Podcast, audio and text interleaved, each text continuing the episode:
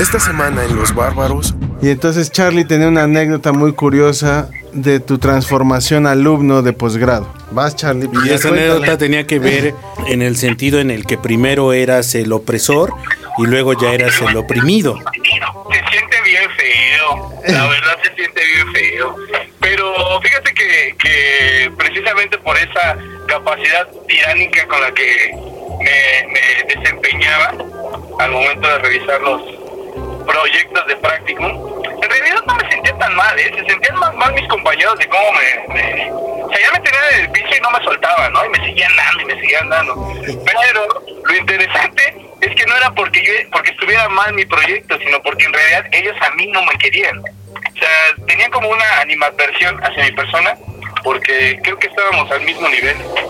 Entonces necesitaban humillarme. Pues exactamente lo que tú hacías con tus alumnos. Pero mis alumnos no estaban a mi nivel. Hablando de masculinidades tóxicas y masculinidad hegemónica, amigo, ¿no?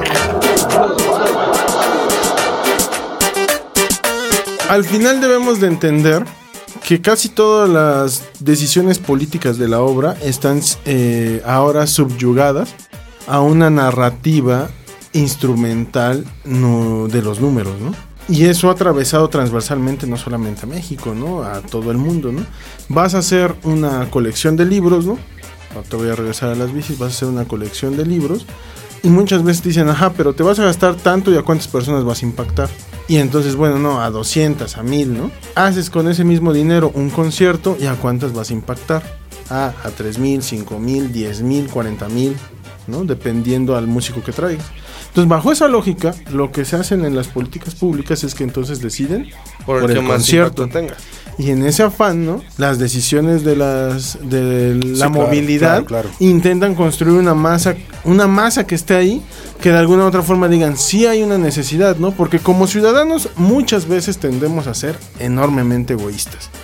el, el cochista nunca va a aceptar que están esas personas que usan las bicis del diario. No, no lo vas a aceptar. Y entonces esas mismas personas de Hasta la bici del diario Claro. necesitan también entonces que se sumen estos neociclistas para que vayan ganando ciertos Adeptos, espacios, ¿no? claro. Porque al final estos neociclistas sí van a tener un abogado si los atropellan. Por eso es que se van por allá. Sí. Y entonces eso va cambiando la obra, ¿no? Sucede, ese es el, ese es el punto y qué bueno que salió aquí. A una denuncia. Que, que- Sí, que sin embargo, en varios sin em- casos, eh, eh, un, un eco social y que está padre. O sea, que está chingón. Justo. Que, que, que haya esta respuesta. por- Ahí es cuando se termina el rompecabezas, porque ocurre mucho como con los tatuajes, ¿no? Durante mucho tiempo los tatuajes eran un símbolo de exclusión. ¿Y qué ocurre? Que las clases altas, ¿no? Media alta, empiezan a tatuarse y poco a poco los puestos de trabajo tienen que flexibilizarse porque ni modo de que no emplearan a sus hijos. Ni modo que no emplearan al amigo. Y entonces van ganando y con esto una serie de derechos son ca- caen en cascada, ¿no? Y le benefician al que siempre se ha tatuado, ¿no? Ocurre mucho con las bicicletas y entiendo esa narrativa. Sin embargo, me parece que al final la consecuencia no intencionada es que este ciclista va perdiendo espacios y va a ser sustituido por el no ciclista. O sea, entonces a lo que tú te refieres es que hay que buscar la forma de fusionar este, estos dos tipos de grupos con que tienen una afinidad en común, que al final es la bicicleta, Justo. aunque tengan O más bien, aunque tengan o más, o más bien que este, que este neociclista no vaya por la vida con un argumento de que es un ciclista nativo. Ajá, Ah, o que es mejor. Ese es el problema ajá. que ocurre. Porque a veces lo que a mí me molesta mucho es que a veces estos neociclistas después terminan juzgando al ciclista tradicional. Exacto. Es que ese no sabe andar en bici, no se cuida tal, es un imprudente, un tal. No tiene ese tipo de exactamente, cosas, ¿no? sí. Entonces, un poco va por ahí. Porque en realidad se van construyendo estos puestos, estos puentes que ocurría como con lo que hablábamos con Moy de la comida orgánica. La comida orgánica al final termina arrebatándole esos productos a los de la comunidad. ¿Y qué pasa entonces? Que ahora los que siempre habían consumido alimentos, llamémoslo orgánicos porque era lo que se hacía de manera artesanal en sus comunidades, ahora ¿qué es lo que comen? Los alimentos procesados, porque esos alimentos orgánicos o artesanales que estaban en su localidad son comprados por grandes eh, grupos para llevarse al otro lado, venderlos más caros, ellos dejan de ser atractivos como consumidores porque al final van a pagar menos y terminan comprando alimentos procesados. Y es una cadenita, ¿no? Y ahí es entonces donde observamos cómo todos estos fenómenos han tenido algo en común. Que seguramente consumieron un bonais de caca. Tenemos que llegar a ese punto crucial, ese difícilmente- nodo. Difícilmente habrá una persona, ¿no? En Puebla de entre 20, 30 años. Que no haya 40, consumido un bonais de caca. un en bolis, algún- ¿no? Llamémosle bolis de caca. Bolis, sí. Un de cacaboli, ¿no? Un cacáis. Cacay. Un cacáis. Cacaboli. Cacaboli, güey. Un boli caca. Ese está más matón, ¿no? Acuérdate que es la palabra prohibida, es como el Voldemort de, de la mesa. La innombrable, vamos a decirle, ¿no? Quisiera nada más para terminar en este tema de movilidad hacer una última reflexión. En el sentido Todo de que fue mentira. Chicago. Perdóname. Si, si se pueden evitarlo, no se preocupen. Yo no Yo no soy- represento la yo voz no soy. Carlos Martín. Ah, Yo no soy Carlos. Yo no soy Charlie. este-. No, no, no. También habría que decir que a veces también replicamos modelos, modelos que, que ya son esta evolución que estamos diciendo del neociclista, que han funcionado, y lo digo entre comillas, en otros lugares del mundo y los queremos traer aquí. Porque pensamos que van a beneficiar a toda la comunidad ciclista, a toda. Y, y- y sin embargo solamente beneficia a este neociclista este, hegemónico, a este neociclista que, que representa solamente un estado. Es que eh, ahí viene la diferencia. pues, necesitaríamos entonces tropicalizar este tipo de, de estrategias. modelos. no, yo, yo más bien es que ahí, ahí yo quedaría, dejaría esto como análisis, ¿no? Y lo dejaría a la reflexión de las personas que nos están escuchando, expertos en movilidad. Intentar traer o replicar un modelo que funcionó, y, e insisto, entre comillas, en otros lugares como Chile, Colombia, Brasil, no necesariamente se traduce a un modelo de estrategia exitoso en Puebla. Sobre todo porque siempre es importante observar los contextos. ¿no? Exactamente. Hay contexto un contexto fuerte que siempre va a querer que haya mayor consumo de autos. Ahí la dejamos porque si no, Porque nos, si no, nos- nos quitan la luz. Ya, ya. Da- Dani se va en bicicleta y no trae el, la lamparita. Suelta el patrocinio de Nissan, por favor. Ahora, eh, es que, digamos que, que esa actitud de, de- de- del, del romantizar, ¿no? Eh, Muy bien dicho. la, la bicicleta es, es hasta tierno. Resulta tierno, tan tierno como una cola anillada. Eh, tan Como un boys de caca. Como un bonai sin no, caca. no, yo creo que es tan tierno como el pingüino, ¿no? Como una cola anillada, eh, casi marsupial.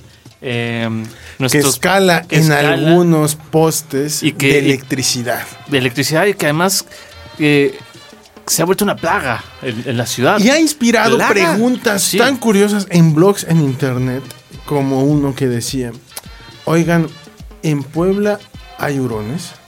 Exactamente, se confunde mucho con. con- Y con el entonces dicen, un hurón, un, Un hurón. en Puebla. Si es que yo vi un hurón, iba Seguro se brincando. exactamente, Entre cables, ¿no? ¿no? Seguramente a algún exótico empresario se le escapó, ¿no? Y entonces dicen, no, es que yo lo vi ahí brincando tal. Y, y curiosamente, si uno ve un caco mixle, podría parecer un hurón. Sí, claro, es, es- Sí, es sí, parecido, parecido. la forma. ¿no? Sí, sobre todo el, el- el cuerpo, los, los colores y la forma de brincar.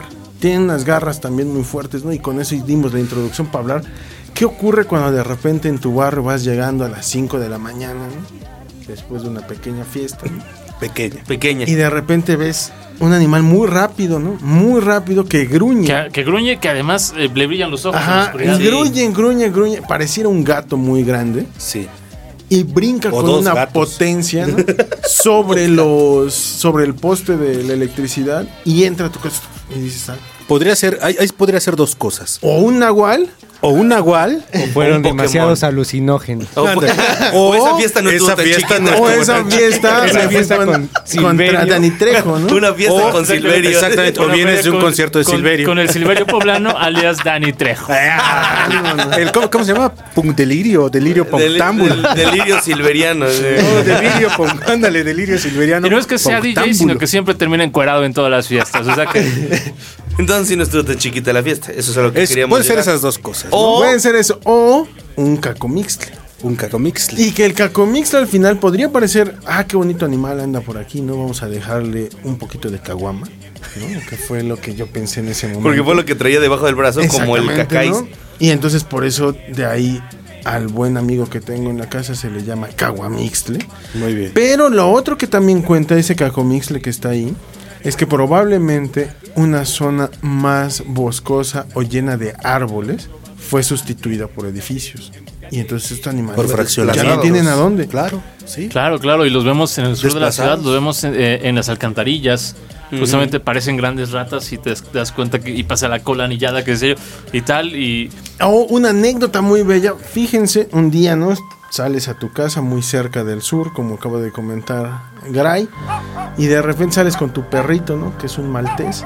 Y entonces sale el perrito y está echando relajo, ¿no? Y, y en tu jardín tienes mucha maleza, ¿no? Y la maleza colinda con una reja porque no tienes eh, una pared, una pared, un muro. Y entonces de repente dices, bueno, pues voy a, a guardar la ropa porque se ve que va a llover. Está el atardecer, sube, ¿no? sale eh, la... Esta no es una anécdota mía, ¿no? Sale una tu pareja, ¿no? Y te dice, oye, ¿has visto a Gordito? Firulais. Y dices, pues ahí estaba en el jardín. No, lo escucho.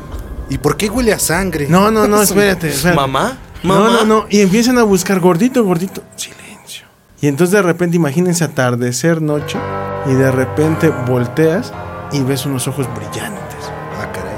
Y entonces dices, ah, caray, este por qué me está observando, ¿no? Y los ves, tomas una piedra, le avientas con la suerte de que golpeas a esos ojos, gruñe terriblemente y salen otros cinco cacomixles que se estaban llevando a tu gordito. No, que ya se llevaban. No, Ya, ya, se- No, no, lo- no se lo llevaron, pero ya estaban a punto de llevárselo porque en realidad están de alguna u otra forma, como ellos no están hechos para vivir en los pueblos urbanos, no saben dónde encontrar comida. Y lo único que Así encontraron fue cuando- gordito, ¿no? Exactamente, y pues ya le estaban haciendo unas carnitas. Ah, mira, puro gordito Sí, son- que tiene este gordito. Qué bueno que es, un gordito, ¿no? Trae unos tacos a no pastor chido. ¿no? Es, es como una respuesta De de, de pastor la alemán. naturaleza a la ciudad, creo, lo, lo que le estamos haciendo. Si bien eh, los ice eh, eh, malvados del pingüino estaban tomando, dejando sin, sin ciudad, eh, a nosotros creo que eh, nosotros dejamos sin sus espacios. Y creo que es una gran respuesta porque además son canijillos. Sí hemos tristemente visto bastantes este, caídos en batalla. Pero los que resisten eh, siguen eh, siendo muy, muy lacras, muy la- las lacras sociales que tal vez necesitaría esta ciudad. Eh, roban la comida, eh, roban, bueno, los perros no. Y que padre, pero- luchan espacio, luchan Claro, por su eso, espacio, Un ¿no? espacio que al final nosotros le quitamos, ¿no? Y Claro. que en esta es la conclusión con la que quisiéramos tener, ¿no? De alguna u otra forma, nosotros nos quejamos de eso que nos han robado y decimos maldito capitalismo. Pero Pero, no los cacomixles, ¿no? Los. eh, ¿Cómo se llaman estos otros que luego andan también por aquí? Este, um, ¿qué es marsupial, no? Ajá, un marsupial Eh, así los, gigantesco. los, los- Tlacuaches. no Tlacuaches, ¿no? Tlacuaches, tlacuaches. Todos los tlacuaches, todos los cuatetes, ¿no? Y toda la fauna que estuvo aquí mucho antes que nosotros, les hemos robado el mundo, ¿no? Ujú. Claro, es una gran respuesta de- del mundo hacia nosotros. Muy bien. Al final, ¿saben qué fue lo más irónico? Que la cantidad de consumo que tenía en ese entonces el confr- confirmó que no necesariamente los agentes coliformes enfermaban a las personas. Porque ya estamos tan acostumbrados a consumir agentes coliformes o caca que pues ya en realidad no nos Bueno, hizo nada vivimos de daño. rodeados de la Toyac, ¿no? Y sí son agentes Eh, eh, coliformes. respiramos caca. Sí, en respiramos caca. O sea, la caca está en todos lados. Yo creo que esa es la conclusión de hoy, ¿no? Estamos rodeados de caca. Y bien podríamos dejarlo para otro podcast y hablar de caca. Exactamente, ¿por qué no? A ver, que levanten la mano. ¿Quién quiere hablar de caca el siguiente podcast? Bueno, Dani Veo está muchas puestísimo. manos arriba. Ah, Dani. ser. Voy a leer nada más para que vean que es un coliforme. Ok. Denominación genérica designada a un grupo de especies bacterianas que tienen ciertas características bioquímicas en común e importancia relevante como indicadores de contaminación del agua y los alimentos. Una forma muy elegante de decirle la Caca. Y bueno, entonces desde este momento este post cambia de nombre de los bárbaros a los coliformes. Bien dicho. ¿Cómo, ¿Cómo contaminamos Spotify? Ese sería. eh, ese es nuestro. Oye, eslogan. estaría bueno, ¿no? Contaminando Spotify. Eso puede ser un gran tema para el siguiente. Ese pudiera ser- es Vamos a poner el sobre la mesa si nos seguimos llamando los bárbaros o los coliformes. Los coliformes. Que voten, y hay que el que hashtag sea una contaminando votación. Spotify. Contaminando Spotify. Bien, ¿eh? ¿Eh? Me gusta, Tienen. me gusta. Bien, ¿eh? Bien, eh, muy bien. bien, bien. Si, si fueras alumno de Richard, este, 10. 10. Tengo, tengo. Ah, Si esta, si esta, si Oye, esta sí, idea, exactamente, si esta idea hubiera salido de Chucho, hubiera estado exentado. Sí, claro. Pero yo fui el que se echó el Es más, eslogan, a amigo. partir de esta idea que acaba de tener Garay, casi estoy a punto de perdonarle que no me haya dado un curso al cual pagué y desapareció. Pero que será motivo de muy del de sexenio pasado, no, bueno, no, ¿de cuál sexenio pasado? Hace como tres sexenios. A mi defensa, el lugar de, de, de desaparición. sí. Exactamente. O sea, no desaparecí yo, desapareció el lugar. no, ahí todavía existió. Es que eran Valle Ah, ya me 12 acordé, años ya me más. acordé. Es decir, es era- que Garay daba cursos en, En la Tonteca. Fantástico. En el fantástico, ándale. En la Después de, después de vender Bon Ice, ¿no? Ascendía a Valle Fantástico, pero no. No. Daba cursos en una, ahí en la del Golfo de no, y, y fue curioso porque por eso lo conocí, ¿no? O sea, dije, bien, confié en él, pagué el curso y Garay desapareció. Porque a Garay no le, quería- no le querían pagar a Garay. ¿Yo qué, no? También hay O sea, que bien me pudo haber dicho, Eso es oye, capitalismo. ya Bien ves. me pudo haber dicho, oye, no importa, no lo vemos acá, vámonos a una cantina que está aquí a la vuelta y hubiera dicho, "Va, sobre. Pero no, desapareció. Pero bueno, lo acabo de perdonar después de esta idea tan magnífica de los coliformes. Bien, ya eso nos da esperanza, ¿no? Eh, se va avanzando. Bueno, ¿Cómo se va? este Chucho, esperamos el marco teórico de esta No te propuesta, preocupes. ¿no? No. Así se debería llamar también tu agencia de hueseo. Me ahogué. Los coliformes. Los coliformes. Contaminando tu música. Ándale, estaría pro. Muy bien, pues estos fueron los coliformes. Qué barbaridad. Respeten a los cacomixles, adopten uno, déjenles alimento, croquetas también a los animalitos, a los perros, ¿no? Respeten básicamente No la maten a los naturaleza. tlacuaches, Respeten agarren la vida. Y si, y si, y si andan en bicicleta, pues nomás no, no mamás y punto. Pues, si andan en bici- y si andan en bicicleta, No mames, eh, ni punto, ya. Sí, bien no se vuelvan directores de movilidad. Nos vamos. Nos vamos, No adiós, con permiso. Buenas noches.